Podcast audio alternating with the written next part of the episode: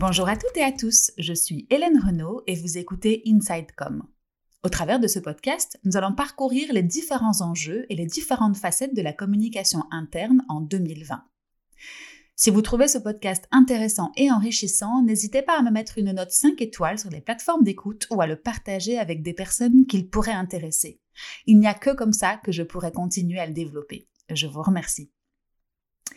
Alors à l'heure où j'enregistre, début novembre 2020, la Belgique et le monde subissent une deuxième vague du coronavirus.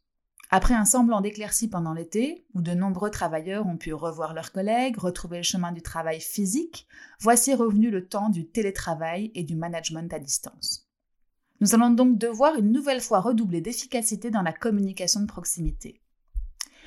Pour Gary Grates, un expert reconnu mondialement de la communication d'entreprise, le Covid-19 va contraindre les dirigeants d'entreprise à repenser leur communication interne. Je le cite.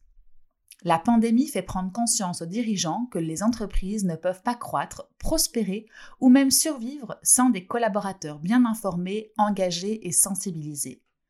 Travailler dans un environnement virtuel ouvre de nouvelles voies d'innovation, de création et des techniques de gestion plus pertinentes mais il est aussi source d'anxiété, de peur et de solitude.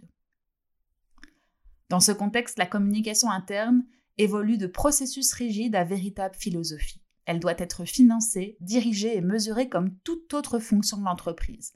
Elle ne peut plus être considérée comme une fonction séparée et distincte. Gary Grates insiste aussi sur l'importance d'une communication reposant à la fois sur les faits et les émotions, ce qui implique d'informer clairement les collaborateurs des mesures prises, comme le chômage temporaire, mais aussi de garder un contact humain et de pouvoir entendre leurs craintes. Dans cette nouvelle forme de communication interne, il convient donc de réassurer et être pédagogique en première partie, deuxièmement expliquer et écouter, et enfin donner de l'action et de la perspective. Nous prendrons la mesure dans les prochains épisodes des différentes actions à mener pour rester proches même lorsque nous travaillons à distance. À très vite!